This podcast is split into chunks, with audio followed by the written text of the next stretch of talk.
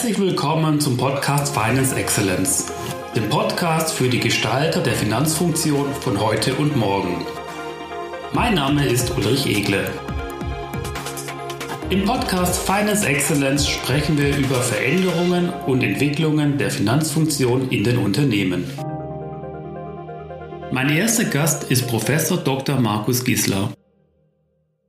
Markus Gesler ist Institutsleiter am Institut für Finanzdienstleistungen Zug IFZ an der Hochschule Luzern und er ist Präsident vom CFO Forum Schweiz. Herzlich willkommen, Markus. Grüße miteinander, Sali Uli. Die betrieblichen Aktivitäten sind in der Schweiz und in vielen Ländern zum Erliegen gekommen. Markus, du hast als CFO schon viele kritische Phasen in Unternehmen erfolgreich bewältigt und viel Erfahrung im Krisenmanagement gesammelt. Was sind die wichtigsten Erfolgsfaktoren in dieser aktuellen Situation? Die Erfolgsfaktoren für einen CFO, wenn er an eine Krise herankommt, ist ein schnelles und zielgerichtetes, zielgerichtetes Handeln. Du hast verschiedene Krisen angesprochen. Ich war in verschiedenen Krisen. Die meisten Leute von uns wahrscheinlich waren schon in einer Krise. Als erstes geht es immer daran, ich möglichst rasch einen Überblick zu erhalten, was ist der Auslöser der Krise. So wie es ganz unterschiedliche Krisen gibt, gibt es dann für jeden Auslöser auch eine unterschiedliche Bewältigungsstrategie. Und das ist das, was der CFO, der Finanzchef, die Finanzchefin, die müssen das erkennen. Was ist der Auslöser?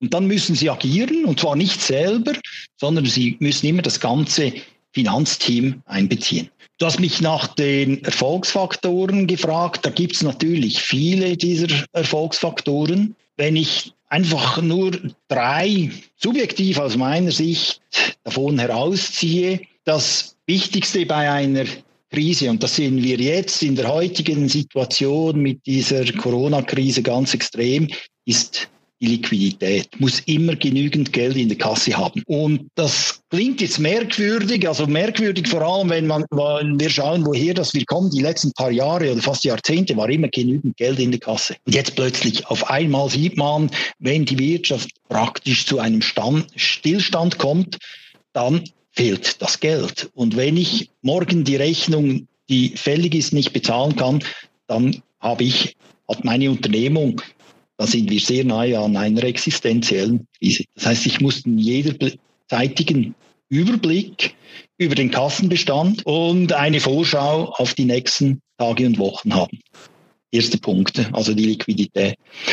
Dann darf ich aber als zweiter Punkt nicht vergessen, was ist die Rentabilität. Ich darf jetzt da nicht einfach äh, notfallmäßig Aktionen starten, die mir dann später wenn die Krise mal überstanden ist, so als Boomerang wieder zurückkommen und mir die ganze Rentabilität der Firma ähm, wegfressen und zerstören. Und dann der dritte Punkt, und das ist jetzt vielleicht ungewöhnlich oder würde man nicht erwarten, aber auch für einen CFO, ist die Kommunikation ganz zentral. Ich muss mit meinem Team, ich muss als Teil der Geschäftsführung auch ähm, für die ganze Unternehmung die Kommunikation in der Krise beherrschen. Ich muss vorne hinstehen. Ich darf den Leuten nichts vormachen. Die Leute merken das.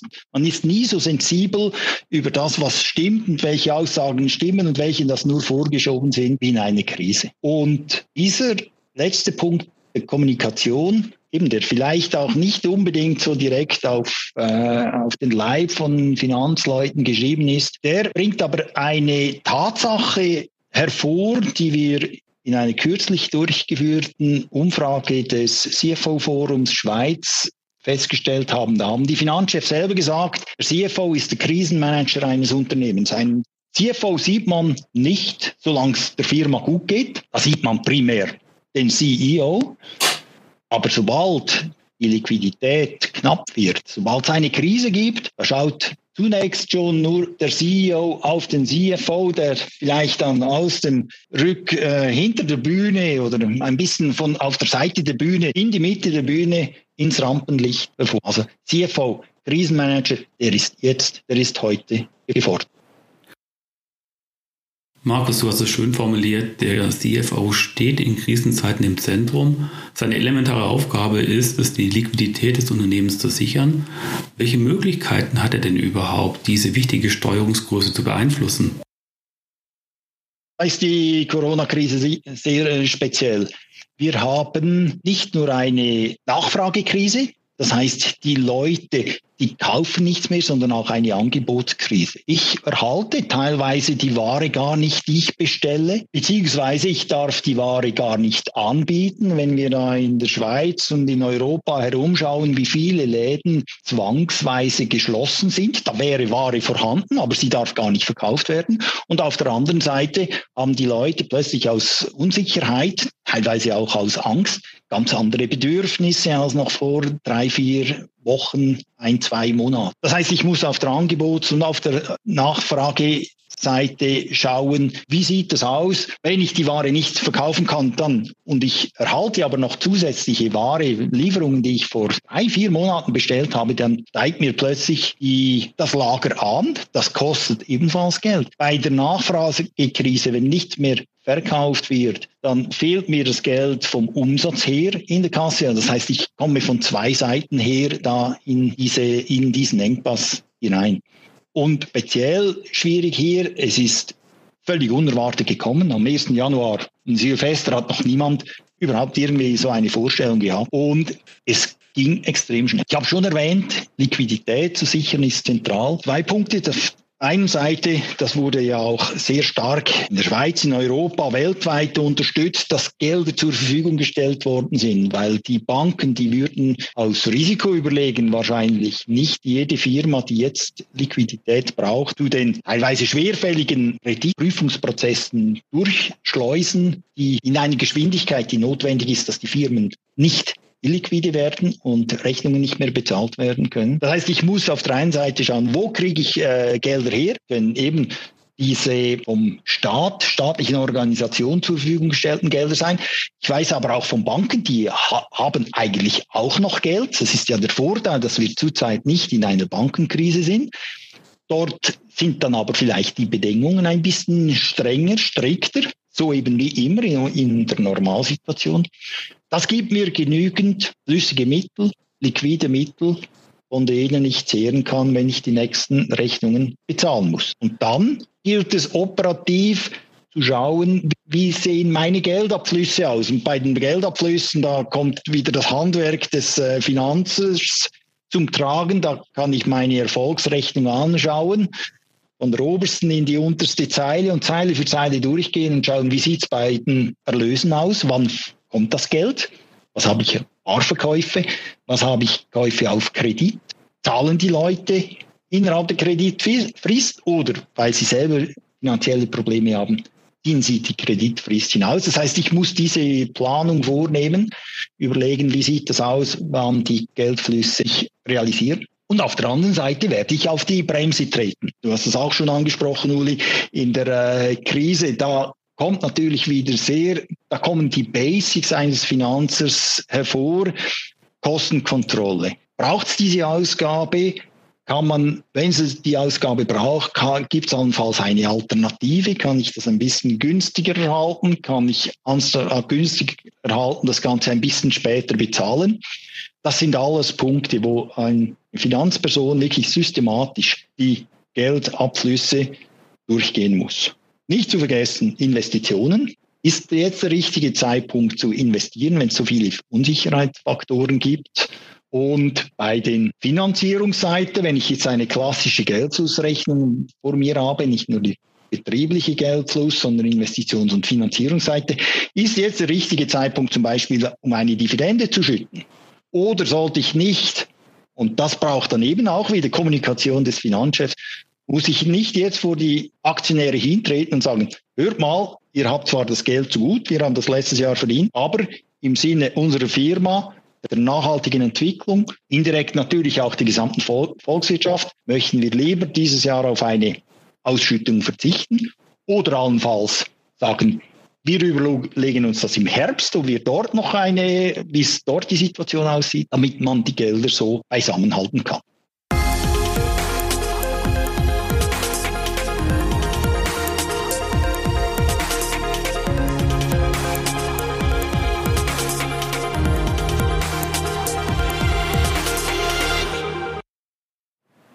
Viele Unternehmen überlegen sich ja gerade in den Online-Shop zu investieren, gerade um diese Umsatzausfälle im stationären Bereich zumindest ein bisschen abzufedern. Reicht das aus?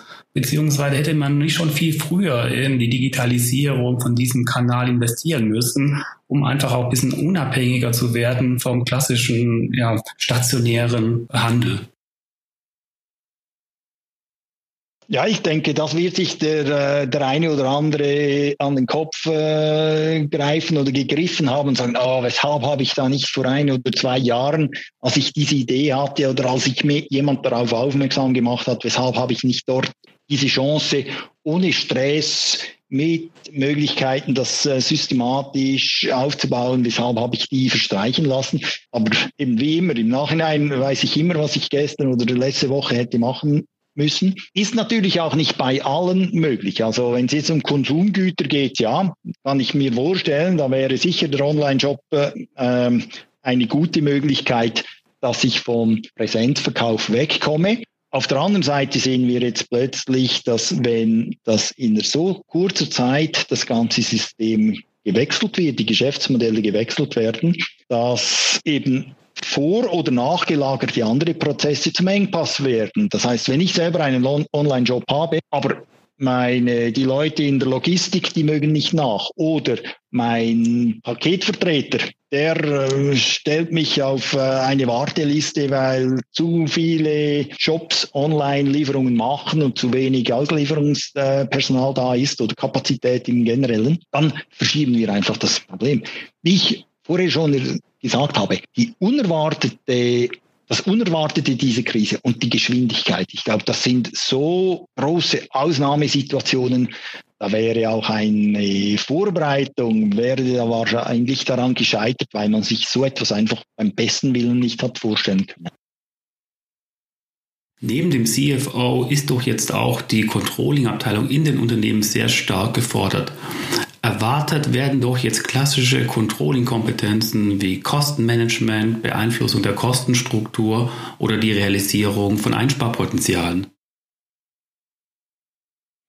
Absolut, absolut. Das ist, äh, wenn es gut geht, dann schaut man zu den Controllern und die übernehmen dann die Steuerung, aber das ist eigentlich eine Feinsteuerung. Dort geht es dann wirklich nur, oder mindestens in den letzten paar Jahren ging es vor allem bei den gut geführten Firmen ein bisschen ums Polieren beinahe schon.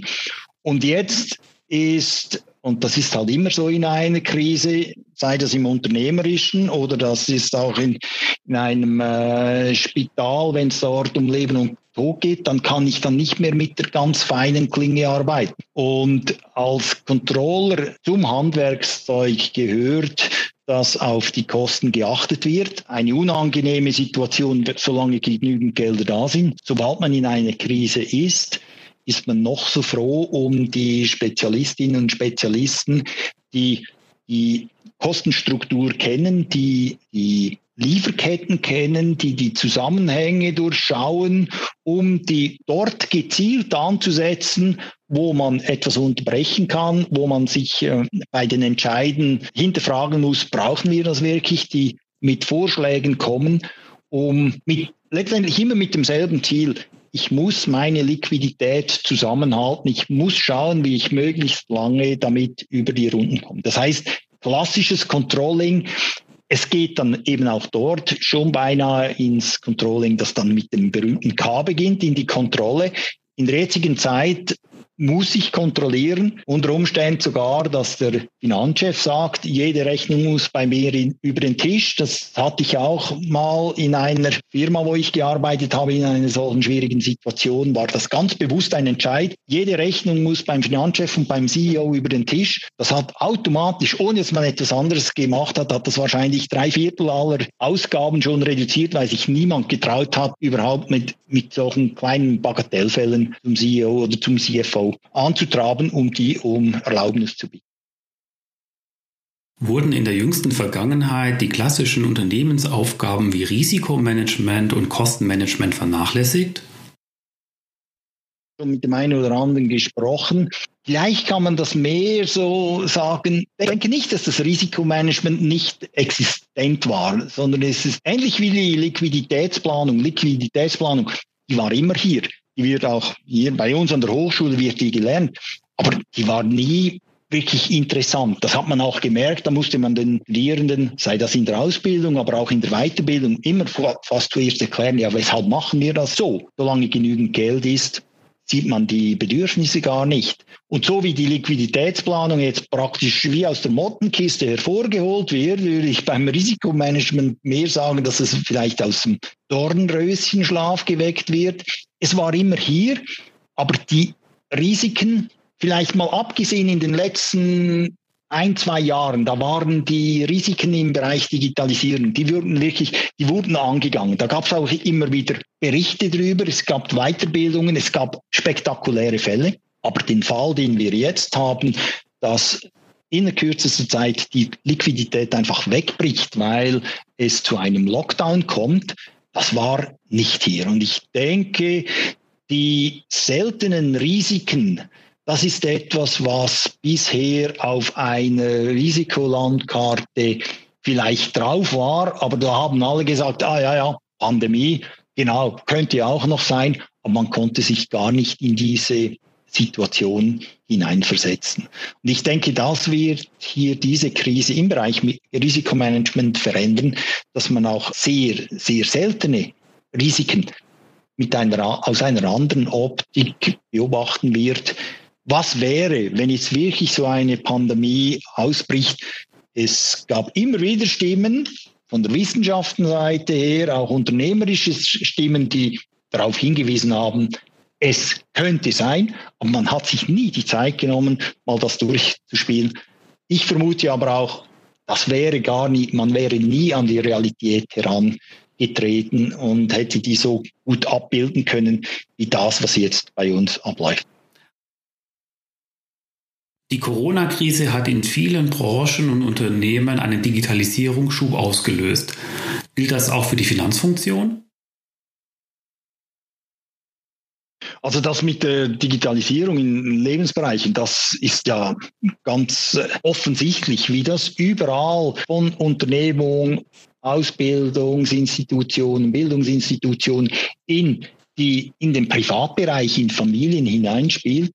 Vielleicht können wir sogar sagen, zum Glück sind wir so latent, ich verwende bewusst den Begriff latent vorbereitet gewesen mit der Digitalisierung, dass wir in der kürzesten Zeit praktisch über ein Wochenende oder über eine Woche, mit einer Woche Vorlaufzeit auf Homeoffice umstellen konnten logischerweise mit äh, Hindernissen, mit Schwierigkeiten, aber überraschend reibungslos oder gut, wie das funktioniert hat. Da war die Digitalisierung natürlich eine große, große Hilfe. Man hat aber auch schonungslos gesehen, was funktioniert und was nicht. Wo habe ich eben nur schöne Worte, aber die Systeme gar nicht parat. Und sei das bei der Hardware, sei es bei der Software, sei es bei den, äh, bei den Bandbreiten zum Beispiel. Wo kann ich problemlos Dinge digitalisieren hier im Sinne von elektronisch abwickeln. Wo geht das nicht? Ein Coiffeur, der kann nicht digital arbeiten, das geht nicht. Und diejenigen, du hast es vorher angesprochen mit Online-Shops, irgendjemand muss das Paket auf der letzten Meile dann überbringen. Und auf der letzten Meile braucht es entsprechende Transportkapazitäten. Das, sieht, das zeigt dann natürlich, wo die, wo die Grenzen der Digitalisierung sind. Aber wenn man jetzt da schaut, was da alles vorgegangen ist und wie die Leute plötzlich mit Instrumenten zu arbeiten begonnen haben, wo sie vorher gar nicht daran gedacht haben oder wo sie vielleicht viele Erklärungen hatten, wieso dass es nicht funktioniert. Ich glaube, das ist die große Erkenntnis hier aus dieser Krise. Und, ich, und das wird langfristig auch dasjenige sein, dass wir positiv daraus mitnehmen werden, wie stark das da ein Anstieg, ein Sprung nach vorne eigentlich stattfindet. Wir sind immer noch in diesem Sprung drin all diejenigen mit Kindern, wenn die gesehen haben, wie jetzt die Kinder im Homeschooling, wie die mit digitalen Tools arbeiten, wahrscheinlich innerhalb von wenigen Tagen teilweise die Eltern überholt haben, dass die Kinder den Eltern jetzt erklären, wie Zoom funktioniert, wie WebEx funktioniert, was Microsoft Teams ist. Also ich glaube, da, das ist dasjenige Ereignis aus dieser Krise, das mich äh, auch positiv und zuversichtlich in die Zukunft schauen lässt.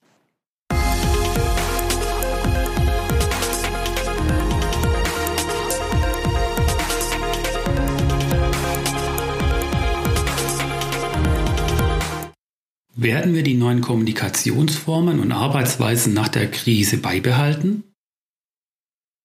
Dass jetzt alles, was online gemacht werden kann, auch sinnvoll ist, online zu machen. Ich glaube, das wurde jetzt auch relativ krass vor Augen geführt. Wie sieht das eben aus, wenn ich, wenn beim letzten Beispiel bleibend, Homeschooling zu Hause durchführen muss? Nicht ganz ideal, wenn die ganzen Familien blockiert werden auch gewisse Fächer, die in einer Grundstufe notwendig sind von äh, Primarschülern, die kann ich nicht einfach online durchführen. Die Natur, die muss ich draußen sehen. Da muss ich mit äh, Kolleginnen und Kollegen sprechen können. Und genauso ist es auch in Unternehmen.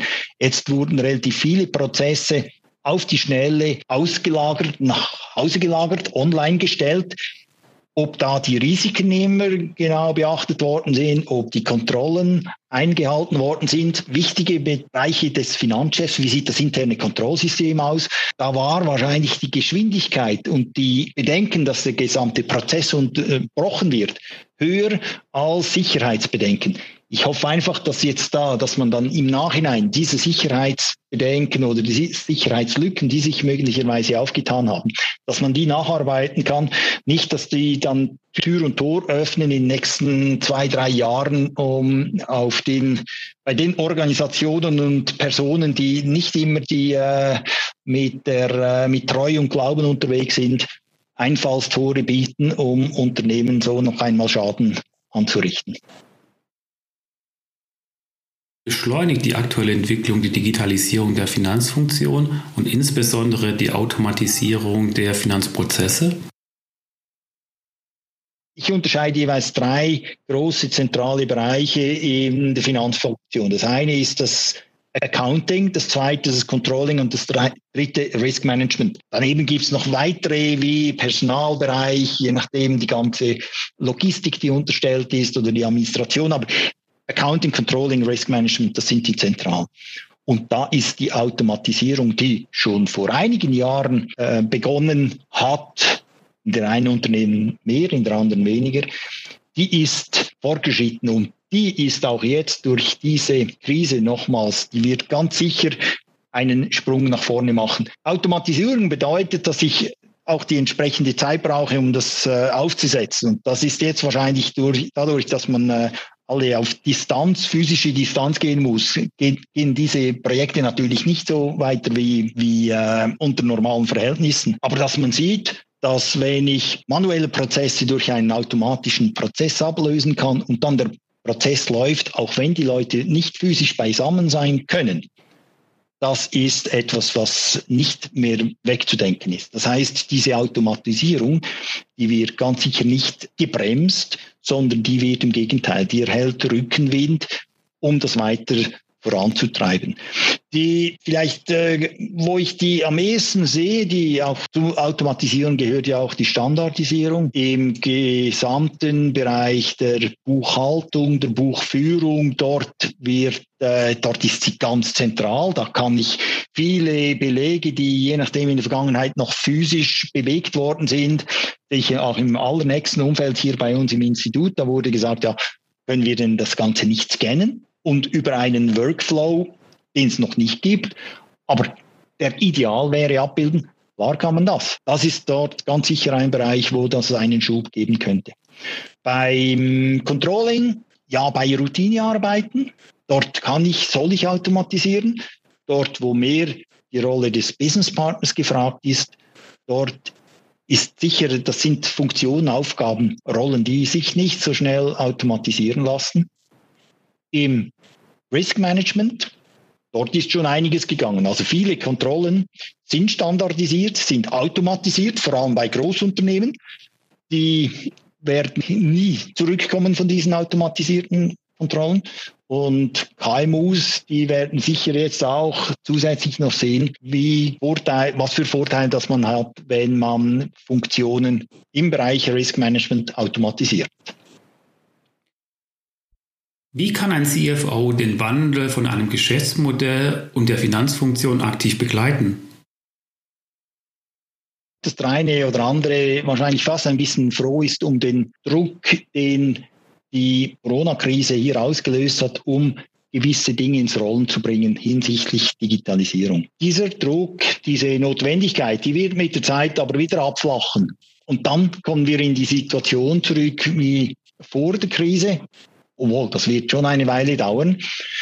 Dann muss, was muss ich dann als CFO wieder machen, um weiterhin zu schauen, dass die Finanzfunktion, die ganze Unternehmung, dass sich die weiter wandelt und anpasst. Aus eigener Erfahrung, ich muss davon überzeugt sein. Wenn ich nicht überzeugt bin, dass sich die Finanzfunktion wandeln muss, dann überzeuge ich auch meine Mitarbeitenden nicht, weil die spüren, dass der Chef selber nicht überzeugt ist. Und dann muss ich wiederum, wie eingangs erwähnt, ich muss kommunizieren, eben auch als Finanzer. Ich kann mich da nicht nur auf die auf den Standpunkt stellen, ich bin der Chef über die Prozesse, über Steuerung, über die harten Faktoren. Nein, ich muss kommunizieren können. Weshalb braucht es einen Wandel? Weshalb ist der Wandel notwendig bei allen Opfern, die eine einzelne Person, eine Abteilung, eine Gruppe tragen muss?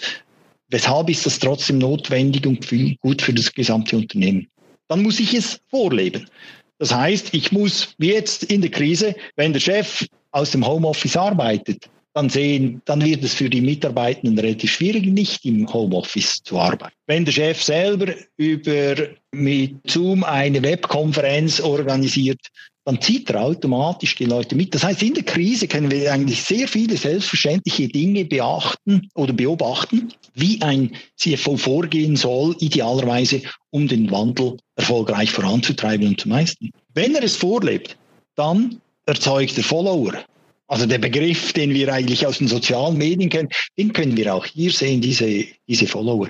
Weil befehlen geht nicht. Ich kann nicht befehlen, jetzt müssen wir uns ändern, jetzt müssen wir uns wandeln. Ich muss das wirklich vorleben. Und auch jetzt sehen wir in der Krise wie in normalen Zeiten gewisse Personen, die, die passen sich kaum an. Die haben die größten Probleme damit, jetzt vielleicht noch weniger als in normalen Zeiten. Und andere sind die Zugpferde. Da sieht man in jedem Umfeld, die kommen mit neuen Ideen. Wir haben neue Ideen von Webinars, die wir jetzt hier auch machen. Firmen haben völlig neue Vertriebskonzepte, die sind, wie du vorher schon erwähnt hast, die sind online gegangen. Aber das sind, das sind Initiativen von den Zugpferden und das ist häufig nicht der Chef, sondern das sind die Kräfte in einer Unternehmung, die in diese Richtung gehen. Und gerade eine Krise zeigt jeweils, welche Personen die Leistungsträger eines Unternehmens sind. Leistungsträger, auf die man sich im Ernstfall verlassen und die auch in einer solchen Situation dann über sich hinauswachsen, mit völlig neuen Ideen, mit völlig neuen Konzepten kommen. Und nicht nur kommen Ideen, sondern die setzen sie auch um. Und dort ist dann wichtig für den Finanzchef, dass ich meine knappe Zeit und Energie, die ich habe, die knappen Ressourcen, dass ich die meiste dieser knappen Zeit als CFO für die Arbeit mit den Zugpferden aufwende, um mit ihnen zu arbeiten, um mit ihnen zusammen etwas Außergewöhnliches zu erreichen. Das ist so das, was ich als Lehre hier aus dem Wandel Finanzfunktion mitgeben kann. Wir haben in dieser Episode über die Themen Liquidität, Wandel der Finanzfunktion und über das Mindset der CFOs in dieser schwierigen Lage gesprochen. Markus, welchen Rat gibst du den Verantwortlichen in der Finanzabteilung mit auf den Weg? Wenn ich morgen eine Rechnung im Haus habe, die ich bezahlen muss, ich habe kein Geld, dann nützt mir die, die ganze Steuerung, das beste Risk-Management-System nicht. Und diese Krise jetzt erfolgreich zu meistern, muss ich mich als Finanzchef in der kurzen Frist primär um meine Liquiditätssituation kümmern. Wenn die auf der sicheren Seite ist, dann kann ich wieder in den Normalzustand mit all den anderen vielen Funktionen übergehen, die ein Finanzchef verantworten muss.